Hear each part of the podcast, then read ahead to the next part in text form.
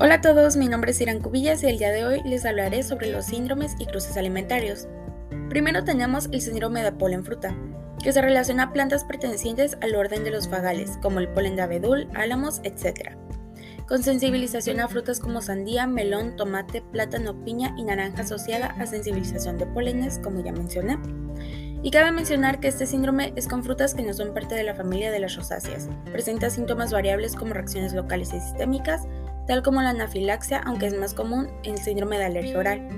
Puede causar urticaria por contacto en pacientes sensibilizados a las gramíneas y son mediadas por IgE y se deben hacer detecciones in vitro o en vivo en pruebas de sensibilidad cutánea. Después tenemos el síndrome de apio, abedul, artemisas y especias.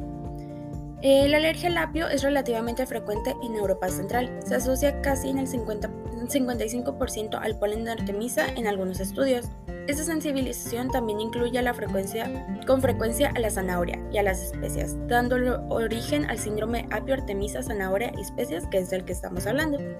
Y se trata de la aparición de reacciones alérgicas potencialmente graves que pueden conducir a un shock anafiláctico, las cuales se desarrollan en un paciente polínico cuando ingiere alimentos de la familia de las umbelíferas, como el apio, zanahoria, perejil, hinojo, eneldo, comino, etc.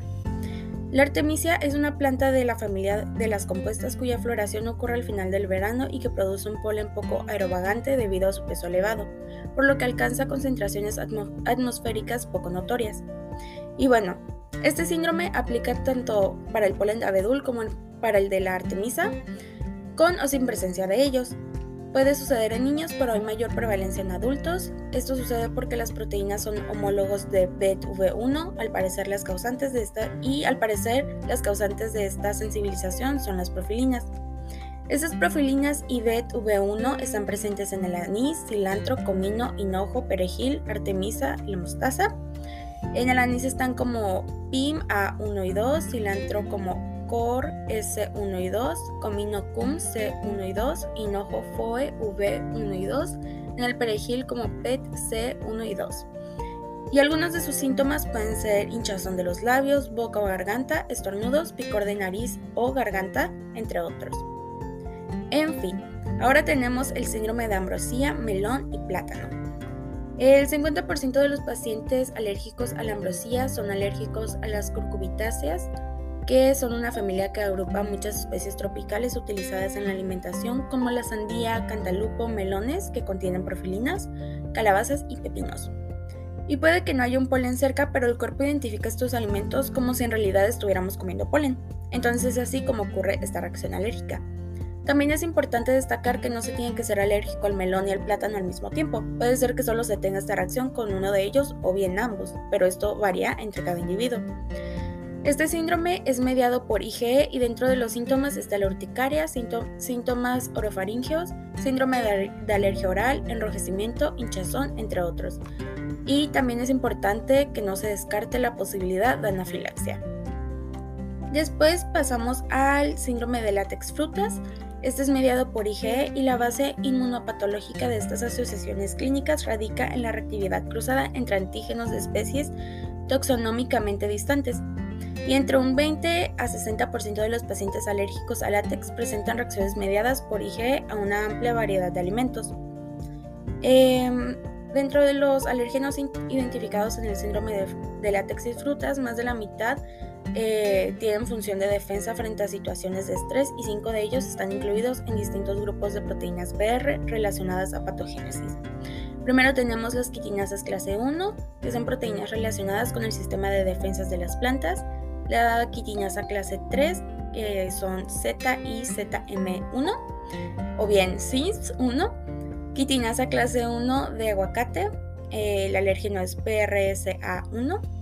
Quitinasas clase 1 purificadas de aguacate, PRSA1 y de castañas CAS S5. En el plátano está el MUS A1.1 y MUS A1.2. También está Ficus benjamina, eh, alérgeno del nabo BRA R2.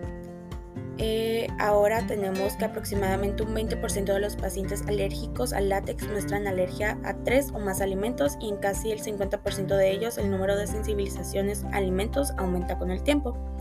Eh, dentro de los alimentos alergénicos que pueden o que pueden causar actividad cruzada está la piña, el kiwi, el melón, el aguacate, el tomate, el mango, la papaya, plátanos, manzanas, castaña, albaricoque, higo, cereza, entre muchos otros, dependiendo cada persona.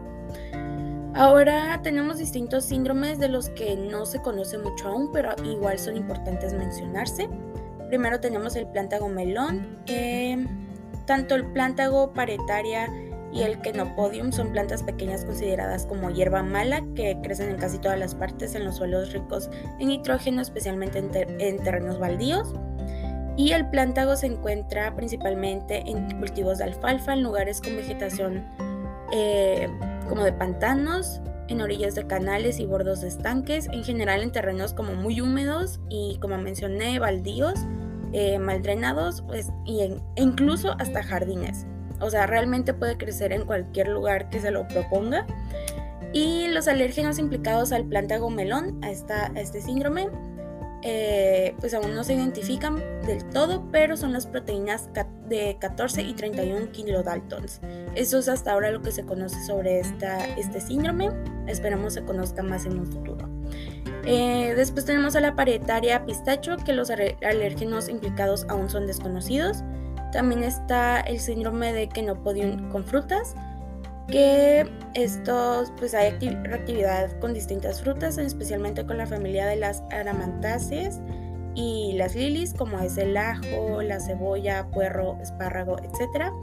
Y no hay proteínas responsables, pero los panalérgenos eh, como la profilina, CHEA2 y pucalcina, CHEA3 podrían estar implicados. Mm, pasamos con el siguiente síndrome, que es el síndrome de salsola azafrán, que aún no se identifican proteínas. También tenemos el síndrome de ciprés durazno, que se relaciona con la proteína de 45 kilodaltons.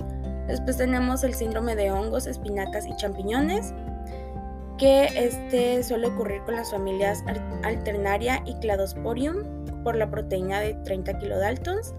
Y en cuanto al síndrome de algarrobo mezquite y frijol de lima, se relaciona con las proteínas de 20, 26, 35, 66 y 72 kilodaltons. Estos son los datos que se conocen hasta ahora. Como mencioné anteriormente, esperamos que se conozcan más en un futuro para poder tratar mejor este tipo de síndromes. Y bueno, ya no alargo más este episodio, espero esta información sea de su agrado y les haya sido de ayuda. Les deseo un excelente día. Bye bye.